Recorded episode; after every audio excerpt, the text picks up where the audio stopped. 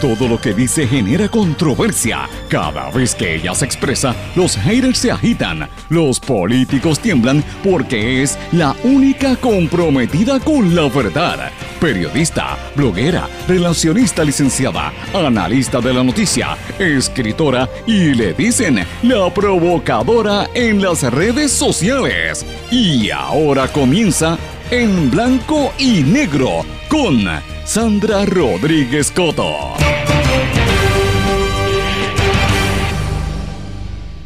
Denuncian la privatización total en Puerto Rico. Lo converso con la representante Mariana Nogales. Además, hay motín a bordo en el Partido Popular de Caguas. Legisladores municipales exigen acción al alcalde. Bienvenidos a su programa en blanco y negro con Sandra para hoy jueves 18 de agosto de 2022. Les saluda Sandra Rodríguez Coto. La representante Mariana Nogales denuncia un esquema que implementa el gobierno para ir privatizándolo todo, desde los muelles, los parques, las playas, el recogido de la basura, la electricidad, la limpieza en las escuelas y todo, el impacto de esta política y por qué usted debe tener los ojos bien abiertos, lo decimos hoy aquí. Hay motín a bordo en Caguas. Exigen al alcalde William Miranda Torres que pruebe su liderato popular y no proteja más al presidente de la legislatura municipal, José Torres Torres, imputado de corrupción y se le refirió un FEI. Sigue el desastre en Luma y en AES. Continúan hoy los apagones y el gobernador, bien gracias, en silencio. Madre de menor que murió baleado por policías dice, no acepto que me lo hayan matado de esa manera. Refiero a la madre de Javier Cordero, que ofreció su testimonio durante una investigación que realiza la Comisión de Derechos Civiles en el Senado.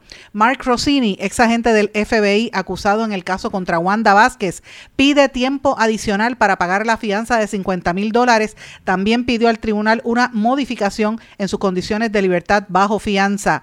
Ya van dos asesinatos de carteros en los últimos días. También radicaron cargos contra un sujeto por agredir a un guardia con un bate. La pregunta es, ¿es que aquí no se respeta a la autoridad? Las palabras de enojo de Donald Trump generan advertencias de violencia real mientras que la caída de los opositores amortigua sus frentes judiciales abiertos. El presidente de Ucrania, Vladimir Zelensky, pidió a América Latina que disemine la verdad sobre la invasión rusa contra su país. Y la lista de invitados y el vestido de novia que va a tener Jennifer López en la nueva boda, otra vez que se vuelve a casar con Ben Affleck, es el tema más importante que se está discutiendo a nivel de Hollywood. Vamos a hablar un poquito de esto y cómo es que dicen que esta boda le va a costar 8 millones de dólares después de haberse casado ahí en un Servicarro en Las Vegas prácticamente. Vamos a hablar de estas y otras noticias en esta edición de hoy de En Blanco y Negro con Sandra. Este es un programa independiente, sindicalizado, que se transmite a través de todo Puerto Rico en una serie de emisoras que son las más fuertes en sus respectivas regiones, en sus plataformas digitales, aplicaciones para dispositivos móviles y en sus redes sociales. Y estas emisoras son la cadena WIAC, que la componen el 930 AM WYAC en Cabo Rojo y Mayagüez, el WISA 1390 AM en Isabela y el WIAC 740 en la zona metropolitana. También nos escuchan por WLRP 1460 AM Radio Raíces, La Voz del Pepino en San Sebastián. Nos sintonizan por la cadena Radio Grito, que es el 1200 AM en Lares, 93.3 FM en Aguadilla, 92.1 FM Arecibo Ponce y nos sintonizan por X61, que es el 610 AM y el 94.3 FM Patillas Guayama y toda la zona del sureste y este del país. Vamos de lleno con los temas para el día de hoy en blanco y negro con Sandra Rodríguez Coto. Muy buenas tardes y bienvenidos a esta edición de En Blanco y Negro con Sandra. Le doy las gracias por su sintonía y por los mensajes que he estado recibiendo en las últimas horas. Sé que hay mucha gente que ha estado preocupada porque en el día de ayer en algunas de las emisoras no pudieron escuchar bien el programa. El programa siempre se pone disponible en todas las plataformas de podcast, sobre todo para la gente que está fuera de Puerto Rico, que le gusta sintonizarlo. Y les recuerdo que ayer hubo un incidente bastante grande que todavía se extiende hasta hoy con la situación de Luma, ¿verdad? Los problemas que hay en los supuestos relevos de carga y todo lo que dicen, el problema que hay que dejaron ayer, por lo menos había más de 150 mil puertorriqueños, hogares puertorriqueños sin el servicio eléctrico, pero yo creo que eran muchísimos más porque las quejas fueron grandes en todo el país y recuerde que hace dos días fue en la zona oeste. Así que esta, esta situación está cada día peor y Puerto Rico pues no dice, eh, parecería como si no pasara nada, el gobernador no dice nada al respecto, eh, se ha quedado callado eh, y él dice que la gente se queja, pero bueno, que lo, eso es lo que está experimentando la gente en sus, en sus respectivas casas, que hacen compra y no quieren hacer una compra grande porque se le va a perder sabiendo que el UMA se va a ir y no tienen los chavos para poner los, las cuestiones esas en el techo, ¿verdad? las placas solares que están carísimas también eh, y, pues tienen que chuparse estas facturas de Luma y encima de eso facturas altas sin el servicio. Esto es bastante triste. Así que la situación en Puerto Rico está muy fuerte, pero como ustedes escucharon en los titulares, hoy venimos con múltiples temas. De hecho, vengo de los temas más áridos y fuertes de la política puertorriqueña hasta temas del entretenimiento, que también es importante porque necesitamos un poco de esparcimiento ante tanta situación horrible que ha estado ocurriendo en nuestro país. Así que eh, de, entrada les quiero decir que tengo muchas noticias y por eso vamos a comenzar de lleno con los temas para el día de hoy. Tengo en línea telefónica a la representante del movimiento Victoria Ciudadana, Mariana Nogales, que hizo una conferencia de prensa para denunciar la venta total de Puerto Rico, que ustedes saben que es un tema que nosotros hemos llevado aquí en este programa hace mucho tiempo, porque es evidente, están vendiendo prácticamente todo el país, pedazo a pedazo. Representante, bienvenida en blanco y negro con Sandra. Sí, buenos días Sandra, eh, buenas tardes y saludos a todas las personas.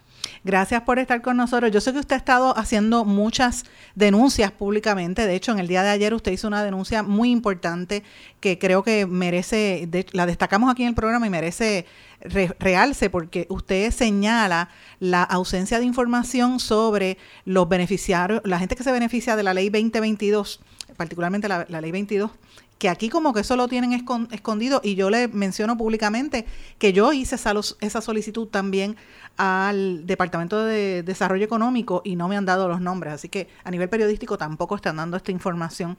Y entonces esto lo ato a los anuncios que usted está haciendo hoy sobre la venta de Puerto Rico. ¿Qué es lo que pasa aquí en nuestro país? Pues mira, lo que estamos viendo ahora es el resultado de años de preparar el tablero.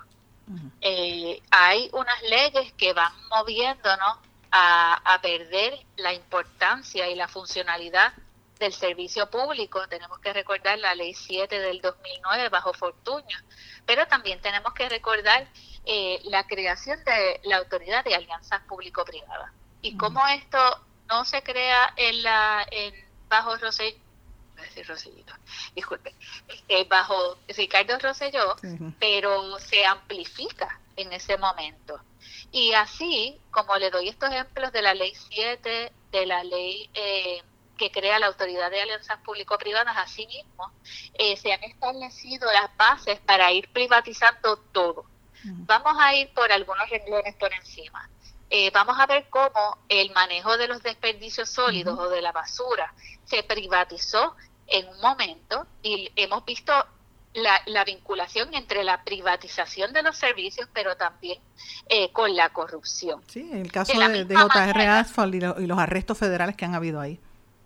Eso es correcto. De la misma manera, también hemos visto cómo la privatización eh, de los servicios de limpieza en el gobierno en general también están vinculados a, sectores poderosos dentro de la política y cómo vamos eh, esquilmando el servicio público, la importancia del gobierno, el gobierno en sí. Y entonces eso va trasladándose desde la privatización de los espacios públicos hacia también eh, la destrucción de la reglamentación que protege el territorio. Eh, y vemos cómo recientemente, tanto en el sector público como en, el territorio en general, se van privatizando los espacios, en muchas ocasiones a precios de, eh, de quemarropa. Eh, vemos como eh, el Bahía... El, hello, representante. Sí, de momento, pensaba, eh, se, se, quedó ahí en el aire, no sé si se refería a lo de la placita del condado, que lo hemos trabajado bastante fuerte en este programa, que se prácticamente se quería pero también los muelles de, de Bahía Urbana. Ah, Bahía Urbana. Que eso se regalaron a, a, precio de quemarropa. Y ahora este contrato del cual no tenemos la, la información, no tenemos copia del contrato, eh, que es el contrato para eh, la privatización de los puertos. Eh, y eso es en el espacio público, ¿verdad? De lo que se supone que esté haciendo el gobierno y de los espacios importantes de Puerto Rico, porque es por donde entra eh, el sector turístico, pero también parte del sector de la carga que entra a Puerto Rico está incluida en, la, en esos muelles. Y eh, vemos cómo también dentro de los espacios públicos, como bien menciona, estamos con el parquecito del condado, pero así muchos otros espacios, eh, como por ejemplo el Centro Comunal de Villas de Loíza, se han ido privatizando y vendiendo en unos, en unos esquemas muy similares. Incluso durante el día eh, de ayer, en la vista sobre el Parque del Condado, aparece eh, una información muy preliminar que a nosotros nos ha ocasionado mucha preocupación y es que hay un problema con el registro de los documentos. Exacto. En el registro de la propiedad.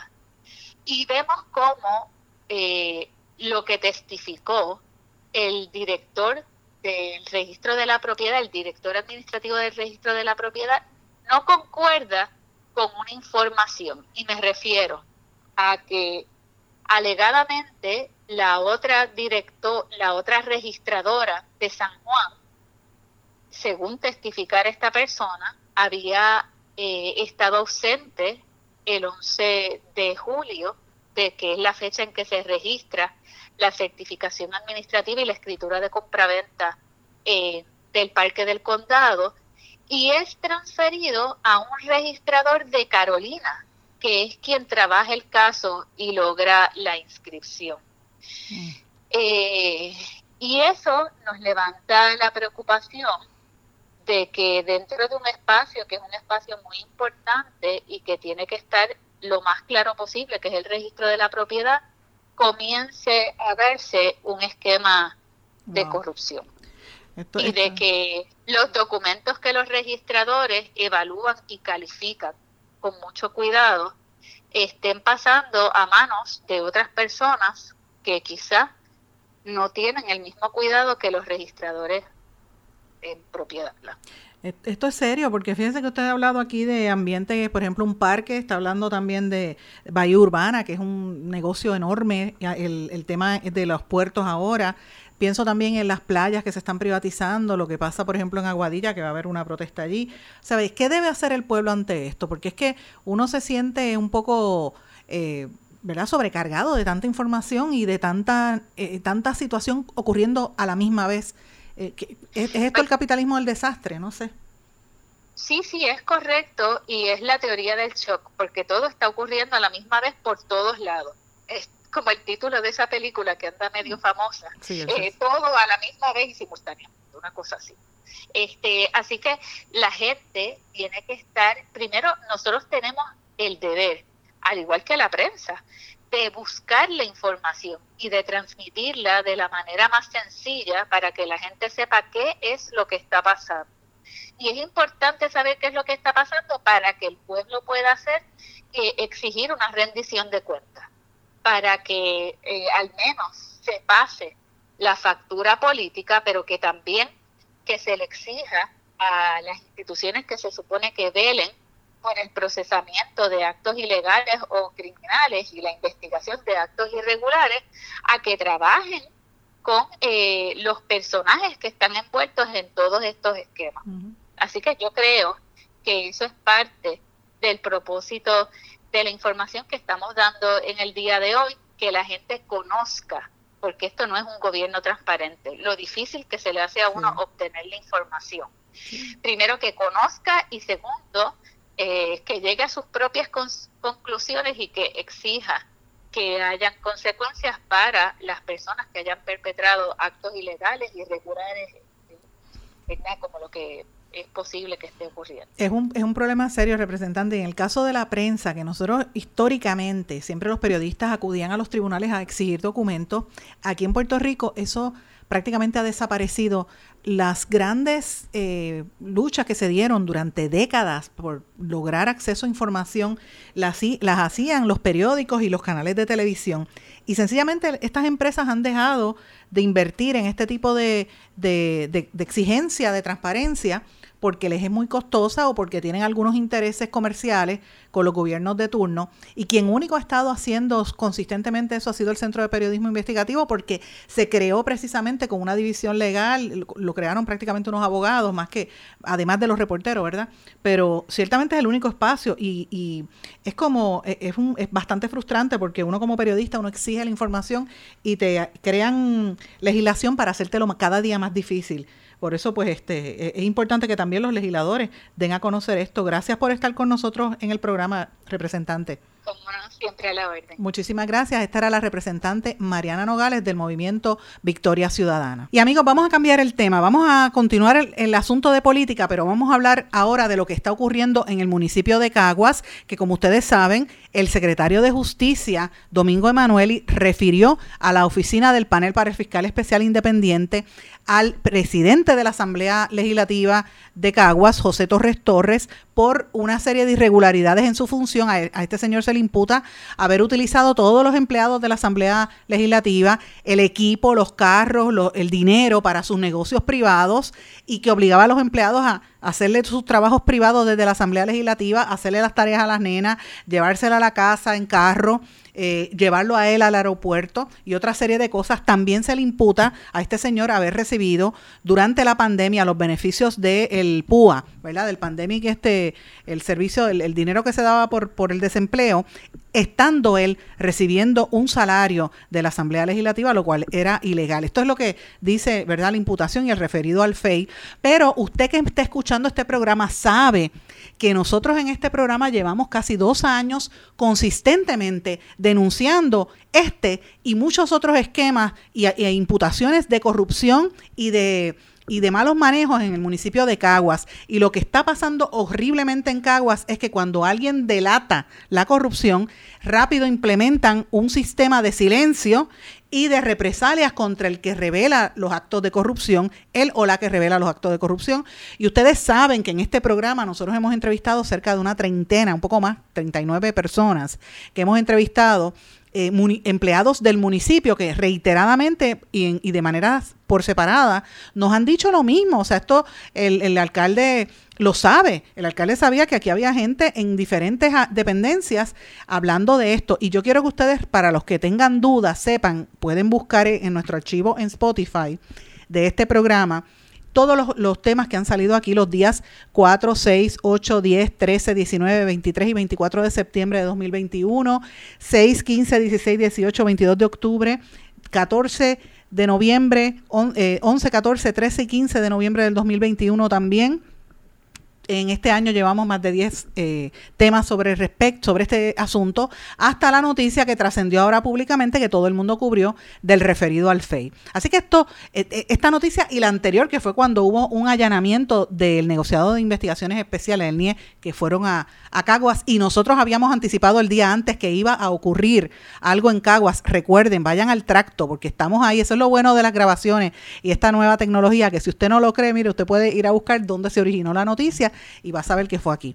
¿Por qué nosotros hacemos esto? Porque lo hemos hecho en defensa de muchos empleados que han estado pasando muchas penurias, muchos vejámenes de los mismos compañeros de su partido político, Partido Popular Democrático, que han estado alegando, ¿verdad?, que después de que hicieron campaña los tiraron a, su suerte, los maltrataban, los rechazaban, les fabricaban cargos, etcétera. Así que esto eh, tuvimos aquí a la, esposa de un legislador municipal que ya trabaja en la oficina de cultura. Tuvimos también a una secretaria que finalmente tuvo que renunciar. Tuvimos a un señor de, área de ornato. Teníamos a, otra señora más que está por radicar una demanda a nivel federal. O sea, hemos tenido una cantidad de empleados que, que esto no es nuevo. ¿Qué es lo que ha pasado en las últimas 24 a 48 horas después de lo que pasó en justicia? Pues señores, múltiples situaciones. Ha habido varias reuniones en el municipio de Caguas, han habido respuestas y reacciones de distintas personas, menos del alcalde. Y al alcalde William Miranda Torres le reitero que tiene las puertas de este programa abiertas para usted, como lo ha tenido desde el primer día, eh, por respeto a su posición, a su derecho a expresarse y más que nada un poco de, deferencia a su señor padre, que fue una personalidad tan eh, apreciada y querida por los periodistas, por ser uno de los políticos más serios en el trato hacia la prensa. Y eso lo tengo que decir porque William Miranda Marín siempre lo fue. Ahora, su hijo es todo lo contrario. Su hijo sencillamente no ha querido y rechaza consistentemente eh, hablar con nosotros, porque el problema es que él sabe que aquí le vamos a hacer las preguntas que en otros lugares no se atreven a hacérselas, porque aquí nosotros no cogemos payola y no nos dejamos comprar, no importa si sea popular o sea PNP o del cualquier partido.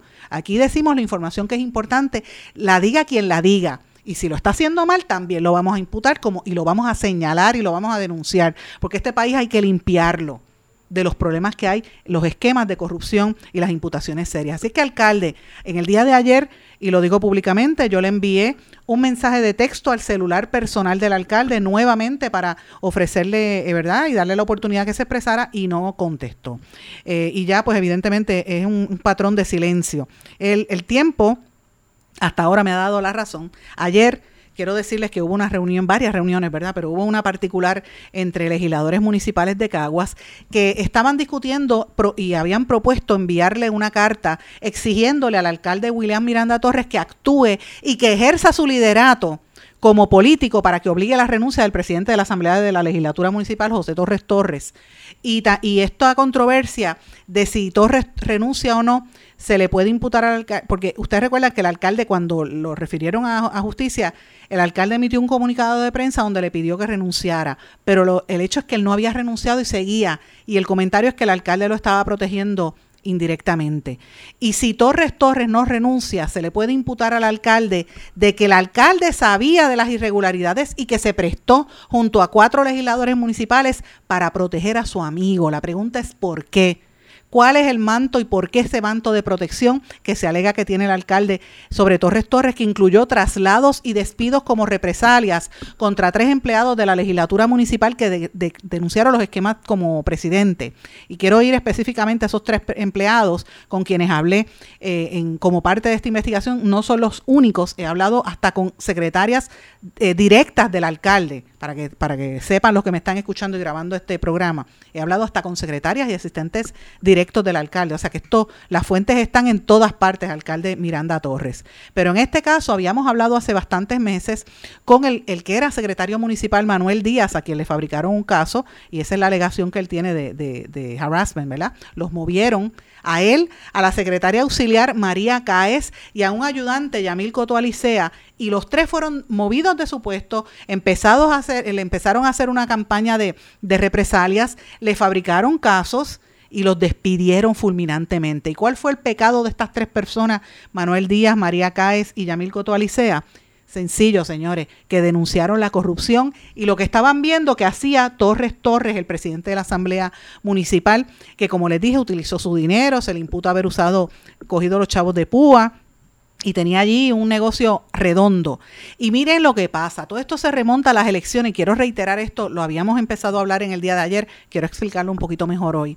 La controversia data del mismo día de las elecciones porque el alcalde estaba bien atrás y estaba bien tenso porque por poco pierde, no era las distancias y las diferencias eh, eh, que tenía al principio o que tenía su señor padre cuando corría como alcalde, ¿verdad? Y competía como alcalde. En estas últimas elecciones del 2020, William Miranda Torres ganó ganó por 20.370 votos. La diferencia era 1.592 votos de un virtual desconocido, que si usted pregunta, nadie sabe ni quién es, Roberto López, que era el candidato del Partido Nuevo Progresista, que ha estado en este programa, pero en ese momento nadie lo conocía. El candidato del Partido Independentista, eh, Jason Domenech, también ha estado en este programa y quiero decir que también ha sido uno de los que ha fiscalizado la gestión del gobierno popular allí. en ese momento, Jason Domenech recibió 6.300 votos. Así que la situación estaba bien tensa Cuatro días después de las elecciones del 2020, el comité, eh, un comité de algunos miembros de la Junta de la Asamblea Municipal atendió las querellas de irregularidades contra Torres Torres y ese comité lo componían el segundo vicepresidente, el portavoz y portavoz alterno y el mismo Torres Torres que dijo, mira, yo no me voy a acusar a mí mismo Diez días después de esas acusaciones, o sea, el 17 de noviembre de 2020, intervino el alcalde.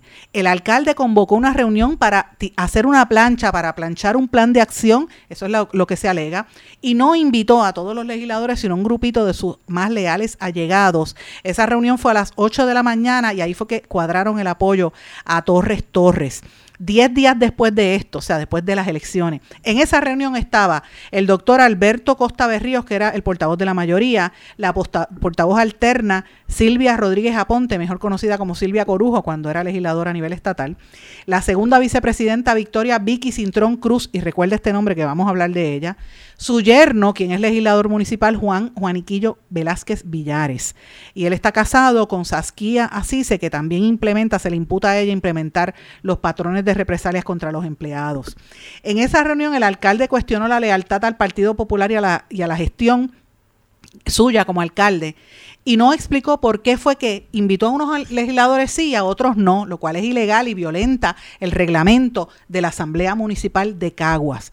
¿Qué fue lo que pasó ahí? Lo voy a repetir y lo voy a explicar en detalle para el que no sepa cuando regresemos, regresemos de esta pausa. Así que regresamos enseguida. No se retiren, el análisis y la controversia continúa en breve, en blanco y negro, con Sandra Rodríguez Coto.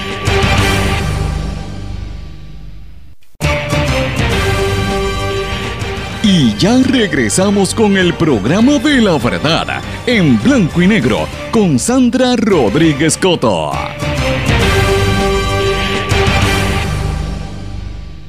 Y regresamos en blanco y negro con Sandra. Bueno, antes de irnos a la pausa, habíamos estado hablando de qué es lo que está pasando en el municipio de Caguas y que hubo una reunión de los miembros de la Asamblea Legislativa para exigirle al alcalde que convocara el caucus, que no hiciera reuniones así como hizo cuando empezó todo este problema, eh, porque precisamente en el contexto de las elecciones del 2020, él hizo una reunión entre un grupito de algunos legisladores y excluyó a los demás para amarrar el apoyo al entonces presidente de la Asamblea Municipal y destituir y empezar a hacerle la vida imposible a los tres empleados que habían denunciado la corrupción allí en la Asamblea Municipal de Caguas. Ese mismo patrón también hay, eh, se ha establecido, y ustedes saben que ayer mencioné varios casos, a nivel del municipio, las agencias del municipio. O sea, era la misma cultura de acoso laboral en ambos lugares. Ese es un problema sumamente serio. Así que quiero reiterar que siete días después de la, el 7 de noviembre, cuatro días después de las elecciones,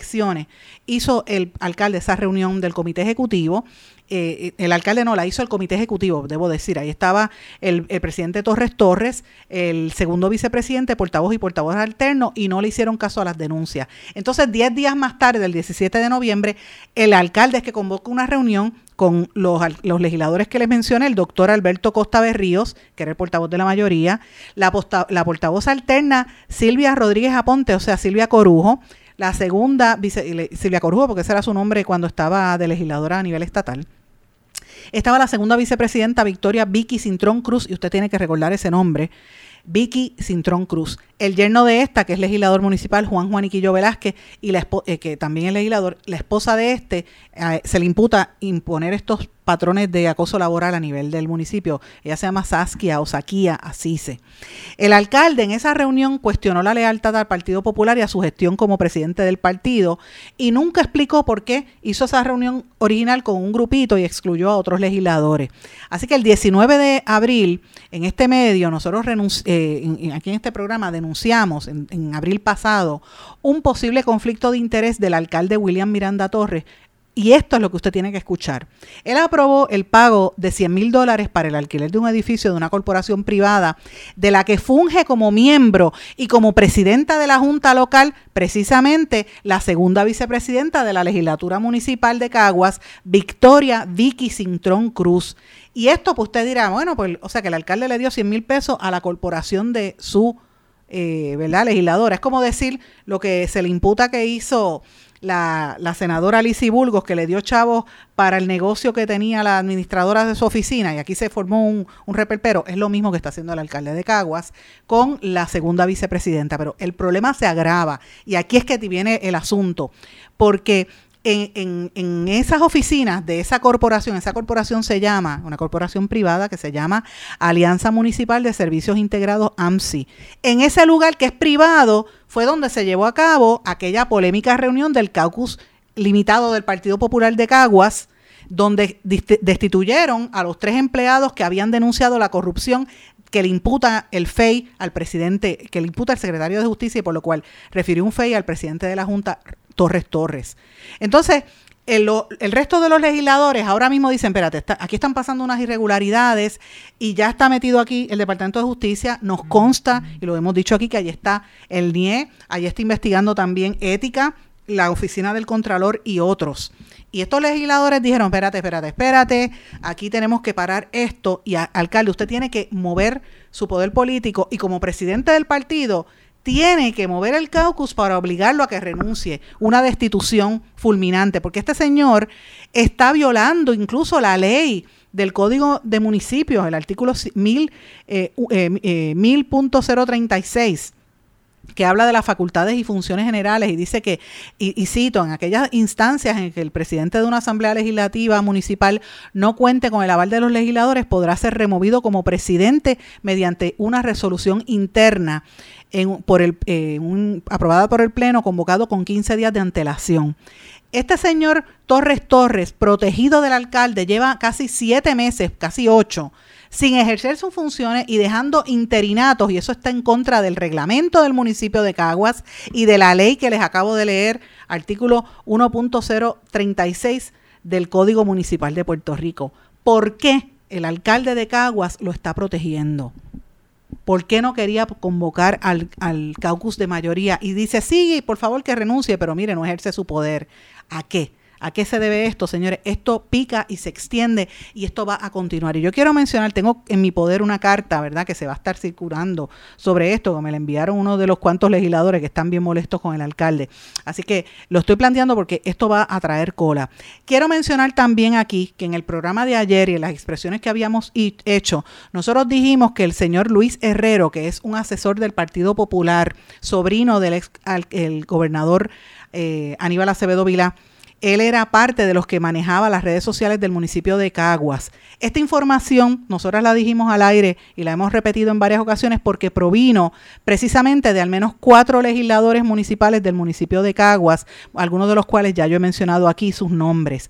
Pero en la tarde de ayer, Luis Herrero se comunicó con esta servidora y me escribió lo siguiente a través de un mensaje de texto. Hola, buenas tardes Sandra, es Luis Herrero. Eh, volviste a decir, a pesar de que yo declararon que no manejo las redes del alcalde de Caguas, eso no es correcto, eso es mentira. Tuve un contrato con la campaña del alcalde en el 2020 y en algún momento entre el 2012 y el 2016 tuve contratos con el municipio de Caguas pero actualmente no tengo nada ni he tenido nada en el cuatrienio. Eh, y entonces menciona, tampoco consulto informalmente ni asesoro al alcalde, te pido por favor que desistas de propagar esta información falsa. Mi contestación a Luis Herrero fue la siguiente, gracias por enviarme este mensaje, yo te busqué cuando esta noticia salió originalmente hace dos años y no me respondiste. Se basó en las declaraciones de esos empleados y legisladores municipales. Pensé que era parte de la decisión y orden que ha dado el alcalde William Miranda Torres de no contestar preguntas ni responderme a los vídeos o a los programas de radio que hacemos aquí denunciando los esquemas de corrupción que hay en Caguas. Conmigo no hay problema, voy a leer y de paso guardo su número. Así que eh, cumplí con leer, leer lo que me escribió Luis Herrero y cuál fue mi respuesta para que ustedes vean que yo soy un libro abierto, yo no tengo nada que ocultar. Y yo sí había hecho las gestiones, pero como hay una ley de mordaza hacia ciertos periodistas, como está implementando William Miranda Torres, pues ya usted sabe qué es lo que está pasando allí. Y cuando alguien no quiere hablar y se oculta, la historia está ahí y la historia siempre evidencia que es que están pasando malos manejos. Y cuando la gente no, no quiere hablar, es que tiene miedo. ¿Cuál es el miedo del alcalde a venir a hablar con nosotros? Lo vamos a tratar con respeto como siempre hemos hecho, como hicimos con su padre a lo largo de tantos años? ¿Qué es lo que pasa? ¿O es que él tiene miedo que aquí le hagamos las preguntas que de verdad son de rigor y no las pueda contestar? ¿Cuál es el vínculo que tiene el alcalde con todas estas imputaciones? Pues mire, eso que lo responda el Partido Popular Democrático de Caguas. Y van a haber muchas otras cosas porque hay varias investigaciones todavía en curso en ese municipio. Y señores, aquí ha habido un escándalo en este país las imputaciones que había, que, el, PNP completo le brincó al Partido Independentista puertorriqueño y le cayeron arriba a María de Lourdes de Santiago, a mi juicio injustamente, una, senadora que toda su vida ha hecho un trabajo extraordinario, muy seria, y le han caído arriba por supuestos casos de acoso laboral y sexual eh, que cometió un ex empleado que renunció al comité del PIB, ¿verdad? lo dijo en una conferencia de prensa cuando las acusaciones no venían, eh, ¿verdad? las víctimas no eran ninguna empleadas, ¿verdad? Eh, y usted podrá estar de acuerdo o en desacuerdo, usted podrá caerle arriba al PIB o no. Lo cierto es que eh, no se puede negar que el PIB se tardó en reaccionar. Ahora, fíjense todo el esquema, el escándalo que han hecho los, los, los los innombrables estos del chat, que son unos, unos bambalanes que están por ahí tratando de lavarse la cara, con sus acólitos en las redes sociales y toda esta gente, eh, tratando de hacer un espectáculo con el PIB y no han dicho nada del municipio de Caguas, donde hay por lo menos 39 casos que ya se sabe. porque están protegiendo al alcalde de Caguas? Esa es la pregunta. ¿Será acaso por los contratos de recogido de basura? Pregunto yo. Por eso hay silencio del PNP con el municipio de Caguas cuando sabemos que en el PNP hubo un alcalde, un candidato alcalde del PNP que por poco gana y era virtual desconocido y el Partido Nuevo Progresista no le dio apoyo. ¿Qué es lo que está pasando también en Caguas a nivel del Partido Nuevo Progresista? Señora, yo estoy clara con lo que estoy diciendo aquí. Para buen entendedor, con pocas palabras basta. Pero bueno, eh, hasta ahí por ahora voy a dar eh, información al respecto. Quiero cambiarles el tema, eh, reiterar lo que dije al principio del programa, que hemos estado observando ¿verdad? una situación muy difícil para tanta gente a través de todo Puerto Rico. Y más terrible ayer cuando era el back to school en casi todas las universidades, en las escuelas públicas del país. Y los colegios en su inmensa mayoría ya habían comenzado, pero eh, ¿cómo es posible que se estén dando tantos apagones consistentemente en todo Puerto Rico? Habíamos hablado al principio de la semana que era en el área oeste, en Mayagüez. Ayer prácticamente más de 200 mil clientes se quedaron sin luz en horas de la mañana. La línea 50.700 de 230 eh, kilovatios eh, se, fue de, la generadora AES y ustedes saben que ahí hay unas intenciones de, ¿verdad?, de, que está haciendo Fortuño de traer de nuevo el gas natural y fíjese lo que está pasando, dejó gente desde, desde San Juan hasta Fajardo, Juncos, Arroyo, un montón de lugares sin servicio y esto después era una barbaridad. Y ocasionó muchísimos problemas. Cada vez que se va la luz, la gente, esto es, una, es un dolor de cabeza terrible y daña todos los enseres y la gente, bueno, usted le daña la compra, ya usted sabe el problema que esto conlleva. Eh, y esto pues también lo, lo ato a la noticia que trascendió en horas de la tarde de ayer de la manifestación que hubo acá de, de organizaciones que protestaron ante el aumento en el precio de los peajes y la privatización de las carreteras, que esto coincidió con una vista para confirmar el plan de ajuste de la deuda de la Autoridad de Carreteras y Transportación, perdón. La jueza Laura Taylor Swain, que está, la, eh, como digo yo, que es la que manda en este país, eh, la negra que manda este país, y cada vez que lo digo aquí la gente me dice, ay, eres racista, porque dijiste negra, hello, yo no soy blanca rubia, yo soy negra y no estoy diciendo nada racista, estoy diciendo la realidad. Ahora, si usaron peyorativo o como decían por ahí, pues es, distinto. Yo no estoy diciendo nada que no sea la realidad. Esta jueza, que es la que manda en Puerto Rico, es la encargada de los procesos de reestructuración y va a emitir en los próximos días su determinación en cuanto a ese plan para la autoridad de carreteras que nos está esperando otro aumento más. Señores, el ex agente del FBI, Mark Rossini, acusado en el caso contra la ex gobernadora Wanda Vázquez, pidió tiempo adicional para pagar la fianza de 50 mil dólares y, le pidió al tribunal que modifiquen, le permita modificar sus condiciones de libertad bajo fianza. Yo creo que el gobierno federal quiso darle un tutazo al lavado de dinero y a esos sectores y están utilizando también a Puerto Rico y este caso de Wanda Vázquez, que es muy claro para definir cómo se ha, se ha constituido en Puerto Rico este negocio de lavado de dinero y de grandes capitales que se mueven por aquí muy, muy fuerte. Eh, y reitero lo que dije ayer, lo digo de nuevo, están circulando en las redes sociales muchísimos vídeos de este señor Herrera Bellutini, del mismo Mark Rossini, con otros funcionarios del gobierno de nuestro país. Así que esté pendiente a esta situación. Eh, ayer también hubo una vista de la Comisión de Derechos Civiles del Senado y de verdad, miren, yo no quiero hablar mucho de este tema porque estas cosas a mí me me aprietan tanto el alma que se me hace a veces hasta difícil conversarla con ustedes. Y yo sé que mucha gente, cada vez que pasa esto, me empieza a escribir, Sandra, pero no dijiste, mire, lo que pasa es que esto, el tema de la criminalidad en Puerto Rico tiene tantas vertientes y afecta a tantas personas. Las víctimas muchas veces, además de ser ¿verdad? las personas que mueren son sus familiares, son los familiares de los victimarios también, eh, redunda en el tema de la pobreza y es muy fuerte. Entonces, cuando vemos una situación donde se violan derechos civiles, como pasó con ese menor que murió baleado por policía y los policías insisten en que estaba en un carro robado, mira, no era para acribillarlo de la manera que lo acribillaron. Eh, eh, ahí demuestra o la incompetencia de los policías o que están actuando como, como, ¿verdad? Como escuadrones de la muerte y esto es bien serio. Y yo pues este, reitero que esa vista fue sumamente importante y que hay que verlo, ¿verdad? Pero se me hace muy difícil escuchar las declaraciones de, de su tía y de otras personas vinculadas, pero eh, para, para ustedes les menciono, están disponibles en la prensa escrita, léanlas allí si no la vieron por televisión, pero es algo muy duro y no es el único caso. Han habido más de 12 muertes violentas a manos de la policía desde el año 2019, según la organización Kilómetro Cero. Así que esto no es, no es un hecho aislado, es un patrón de la policía que no está siendo adiestrada y precisamente por esto y por lo que hizo este el, hoy senador, este, eh, este señor que no quiero ni mencionar su nombre, eh, fue que se hizo aquí la, la, ¿verdad? la reforma de la policía por el abuso que cometían en, aquel caso contra la comunidad dominicana, inmigrantes y contra los estudiantes de la universidad también. Terrible por demás. Voy a una pausa, regresamos enseguida. No se retiren, el análisis y la controversia continúa en breve, en blanco y negro, con Sandra Rodríguez Coto. En mi pueblo se chinchorrea bien duro. Aquí me cubre mi plan médico y en tu pueblo también. En mi pueblo es donde tenemos las mejores vistas. Aquí cubre mi plan médico y en el tuyo también. En mi pueblo se goza de verdad. Aquí me cubre mi plan y en tu pueblo también. Plan de salud Menonita en todo Puerto Rico. El plan médico que te cubre con una extensa red de médicos, especialistas y laboratorios. Además, te cubre en el hospital de tu preferencia en cualquier lugar de Puerto Rico. Plan de salud Menonita.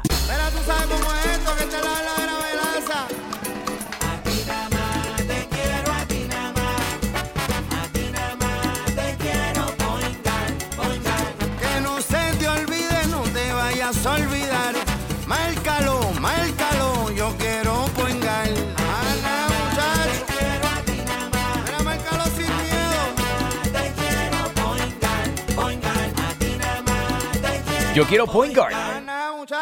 Quites el dolor de cabeza con sus obligaciones de contabilidad con los servicios que presta Villalba y Villalba Company. Directo, personal y con sensibilidad humana. Lo que se busque un verdadero asesor de contabilidad para todo tipo de servicio de contabilidad, pago de IBU, pago de nómina, informes trimestrales y anuales y otros. Ofrecen servicio directo personalizado. Villalba y Villalba Company. Para orientaciones, su teléfono el 939 336 5774 939-336-5774. Y ya regresamos con el programa de la verdad en blanco y negro con Sandra Rodríguez Coto.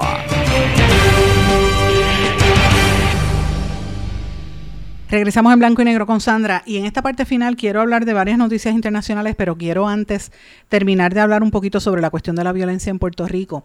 Eh, este en estos días, en el día de ayer, en horas de la noche, se anunció que se ocupó el vehículo, un, vehículo vinculado al asesinato de un cartero en Mayagüez y que han habido confidencias al respecto. Me refiero al cartero Richard, Richard José Vega Lugo, de 42 años, que murió en el residencial El Carmen en Mayagüez. Es el segundo cartero ejecutado en los últimos tres días. Entonces, uno mira ese caso eh, que, ocurrió de madrugada y después el otro que pasó de madrugada en Bayamón, del otro cartero en Bayamón. Eh, y uno pues uno dice, bueno, pero ¿qué está pasando aquí? Es que están detrás de empleados que perciban como empleados federales, es una represalia a lo que están haciendo los agentes del FBI y, meten en ese bote a todo el mundo, pienso yo, ¿verdad? Yo estoy aquí pensando y especulando con ustedes. Eh, pero cuando miro los titulares y veo las noticias, uno tiene que concluir que la violencia aquí está fuera de control. Ayer le erradicaron cargos criminales contra un sujeto por agredir a un guardia, oiga esto, con un bate, le entró a batazo luego de, de, que el guardia le negara permiso para utilizar el baño y por eso le cayeron arriba. ¿Qué representa esto, señores? Lo que habíamos hablado aquí hace dos semanas cuando conversamos con el psicólogo, ustedes recordarán que él decía que después del huracán y después de los terremotos y la pandemia, sobre todo la pandemia, que la gente estuvo encerrada, todos estos problemas de salud mental iban a salir a brote eh, y, lo estamos viendo. Y vuelvo a, reiterar lo que he dicho, ¿dónde está la secretaria de la familia, eh, la gente de AMSCA? ¿Dónde están hablando, dando consejos a la gente para que baje un poco la neura, para que bajen la diapasón? Mire, la gente en la calle está bien caliente, porque no solamente por el calor horrible que hay, porque esta ola de calor nos está matando, sino también porque usted va a la casa, no puede ni prender un abanico porque Luma no sirve, no funciona, se va la luz. Y encima, mire cómo está la gente de violenta. Por eso es que esas son esas manifestaciones. Y yo reitero el llamado a que se tome acción al respecto. Pero bueno, vamos a noticias internacionales que me parece que son importantes. Empiezo con Estados Unidos. La caída de los opositores de Trump está amortiguando un poco los frentes judiciales que él tiene abiertos, eh, que es uno de los procesos más difíciles a nivel judicial, ¿verdad? Eh, que posiblemente le limite su posibilidad y su deseo de volver a postularse en el plano político. Eh, pero la, la, derrota de una de sus peores enemigas del partido, como Liz Cheney, pues obviamente ahí hay un, un golpe que él ahí tiene, neutraliza un poquito de lo que le está pasando por el otro lado, pero usted sabe que tiene por el otro lado, está acusado, eh, le van a radicar cargos, le radicaron cargos a, a Rudy Giuliani que también era muy cercano a Trump, así que esta situación es muy fuerte. Pero fíjense lo que yo he estado reiterando en estos días, las autoridades federales de los Estados Unidos están haciendo ese llamado ya, de que las palabras de enojo de Trump generan advertencias de violencia real, como pasó cuando el hombre entró con un fusil AR-15 y trató de matar en, en, funcionarios del FBI en Cincinnati, con el otro que trató de entrarle a, eh, con el carro al Capitolio, y ahí están volviendo a llamar hay unos expertos que están estudiando la radicalización y la desinformación en Internet, como las afirmaciones falsas de Trump sobre unas elecciones robadas. Y señalaron estos expertos que el reciente aumento en, las, eh, en estos incidentes fue provocado por el allanamiento específicamente en Florida. ¿Y qué pasaría si entonces se producen detenciones o acusaciones? Pues mira, ya se sabe del Instituto Eagleton de Política de la Universidad de Rutgers, que fue donde yo estudié en New Jersey, John Farmer, que había sido fiscal general del estado de New Jersey, está estudiando eso, dice que cuando esto pase, ya se sabe que la, retórica extremista está en alta y que ellos tienen que anticipar que van a haber eventos de terrorismo interno en la nación americana. ¿Por qué yo reitero esto? Este fue el tema de mi columna el fin de semana pasado. Señores, no es que yo quiera ser profeta del desastre, es que yo estoy leyendo la información, estoy viendo los estudios y estoy eh, analizando lo que dicen los comentaristas y los estudiosos de estos temas. Y en Estados Unidos la situación está extremadamente volátil. Eh, y esto, lo, lo, como le dijo, es un estudio que hizo la Universidad Rutgers, donde yo estudié en New Jersey, Instituto de Eagletown de Política Pública. No es el único, yo he visto otros que han hecho también en, en Washington, en George Washington eh, University y en otras recientemente. Y hay un boletín de inteligencia en conjunto que hace el FBI, el Departamento de Seguridad Nacional, que yo lo leí, que advirtió de un, vi el comunicado de prensa, advirtió de un aumento a las amenazas violentas en Internet contra funcionarios federales e instalaciones gubernamentales. Y esto incluye la, la supuesta amenaza de poner una bomba casera frente a la sede del FBI. Recuerden que el terrorismo interno en los Estados Unidos no es algo que se dé en el vacío, es un país profundamente violento. Recuerden cuando trataron de tumbar el edificio del FBI en, una vez que dejaron que mataron un montón de niños, ustedes recordarán aquel caso, y han habido otros incidentes a través del, tiempo. Y esto pues eh, lo planteo porque hay que tener cuidado, ojalá que esto no suceda. Mi sueño y mi deseo en lo más profundo del corazón es que estas cosas no pasen pero cuando usted ve cómo escribe Trump en su red social de Truth Social, que de hecho me metí para verlo, que dice, This is the third world, estamos trabajando, estamos como si fuéramos el tercer mundo, este, debemos, debemos destruir al FBI, dice el representante a la Cámara Paul Gosar. El congresista republicano Andrew Biggs dice que esto es como la Unión Soviética. Eh, o sea, y por ahí para abajo está todo el mundo diciendo, mira, este, hay que meter a, los indios en las reservaciones y a los hispanos callarse la boca y mandarlos para México de nuevo y hay que dejar de, de juzgar al presidente Trump a ese nivel. O sea, es una incitación abierta a esta violencia. Yo reitero lo que planteé a la semana pasada. Usted que me está escuchando, que quizás usted esté en Vieques, a lo mejor usted está, qué sé yo, en Guayama, o a lo mejor está en San Sebastián y está escuchando este programa. La pregunta que yo le hago a usted, para que usted mismo se haga, es la siguiente. ¿Dónde queda Puerto Rico en ese escenario? ¿Qué esto representa para nuestras aspiraciones, nuestros derechos, nuestros deseos de echar al país hacia adelante en todas estas crisis que hemos tenido, cuando la nación de la cual somos colonia está comportando de, de esa manera tan errática. Pregúntese usted nada más dónde estamos, esa es la realidad. Pero señores, están pasando otras cosas en el mundo. Eh, el en Brasil, por ejemplo, el presidente Bolsonaro está en una aislado, ¿verdad? En una campaña que él está tratando de desacreditar el voto directo, pero que a todas luces eh, dice que él va a tener una investida grande, que es probable que pierda las elecciones, así que por ahí va a haber controversia. Y Bolsonaro es otro Trump, recuerden eso. En Argentina, los sindicatos están copando la, la capital ocuparon la, la, sede del gobierno para mostrar su apoyo al Ejecutivo ante los especuladores, pero también para reclamarle al presidente Alberto Fernández que frene la inflación porque no pueden aguantar más con eso. El presidente de Ucrania, eh, Vladimir Zelensky, le pidió a América Latina diseminar la verdad sobre la invasión rusa contra su país en una videoconferencia que tuvo en la Pontificia Universidad Católica de Chile en Santiago y dije que, dice que hablen de verdad de la guerra en su región y que no le hagan caso a la propaganda rusa. Eh, y de hecho le tengo que decir, la propaganda que está saliendo de ese conflicto, tanto de Rusia como de Ucrania y de Estados Unidos, es, fuerte.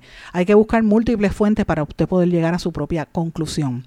El agresor del escritor Salman Rushdie en Nueva York dijo que sentía aversión hacia este escritor por él haber atacado al Islam y negó estar en contacto con Irán o haber leído entero su libro de los versos satánicos, según una entrevista que publica The New York Post en esta semana.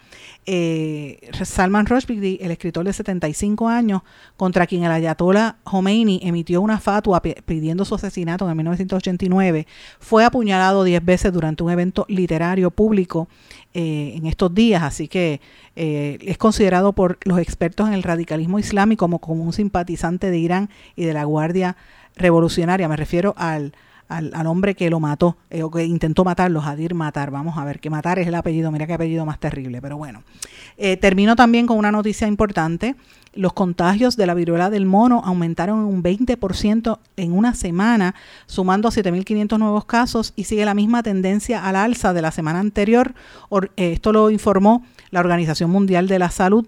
Dice que los casos acumulados superan los 35.000 y que hasta hace unos meses se veía solamente en unas regiones bien escasas en África, ahora está presente en 92 países.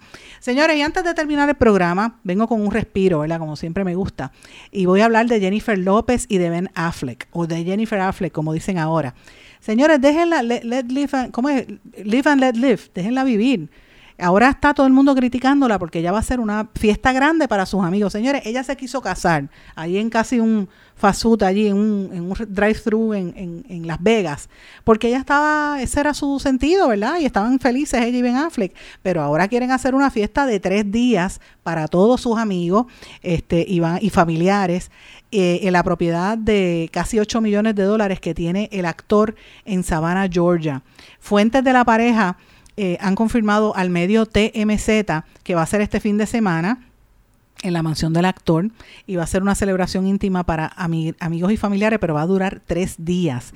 La lista de amigos incluye al, pana, al mejor amigo de, de, de Ben Affleck, Matt Damon, a Jimmy Kimmel, que es el presentador de televisión, al hermano menor del actor Casey Affleck, J-Lo va a ser la estrella, Ben quiere que ella sea el centro de atención en su gran día. Y esto tiene un lugar muy especial para la pareja porque allí fue que planearon su primera boda antes de, la de que la cancelaran en el 2004. También se espera que J-Lo utilice un vestido de, diseñado por Ralph Lauren hecho en Italia, mientras que la revista Vogue tendrá material exclusivo de la boda. El planificador de eventos de estrellas, Colin Cowie, es el que está detrás de todos los detalles de esta lujosa celebración. Eh, y esto, pues Ben Affleck compró esa casa, esa mansión en el 2003, mientras era novio de J-Lo, y en aquel momento pagó 7 millones de dólares. La propiedad eh, puso la propiedad en venta en el 2019 por 8.9 millones, pero después la retiró del mercado. Y es un complejo multiresidencial con vista al río Northport, Newport, en Hampton Island. Así que veremos a ver, ya están hablando de cuál va a ser la comida, cómo va a estar aquello allí. Y la celebración, pues evidentemente, la va, a ser intensa. Jennifer López ya confirmó lo que estaba, de que esto están planificándose. Así es que veremos a ver qué pasa. ¿Qué dice el exnovio de Jennifer eh, López? Eh, Alex Rodríguez, que está mordido, como dice la gente hoy en día, pues mira, sabremos después qué pasa. Eh, pero mientras tanto, que sean felices Jennifer López y, y, Ben Affleck, porque para eso se casaron y déjenlo vivir feliz. Ya era hora de que estuviesen contentos ambos. Pero bueno, mi amigo, con esto me despido. ¿Qué usted opina de eso? ¿Qué usted cree de esa boda? Déjeme saber sus opiniones, me escribe a través de las redes sociales o en el correo electrónico en blanco y negro con Sandra arroba gmail.com. Que pasen todos muy buenas tardes y nos volvemos a encontrar aquí mañana en este programa. Será hasta entonces. ¿Se quedó con ganas de más? Busque a Sandra Rodríguez Coto en las redes sociales o acceda a en blanco y porque a la hora de decir la verdad solo hay una persona en la cual se puede confiar. Sandra Rodríguez Coto en blanco y negro.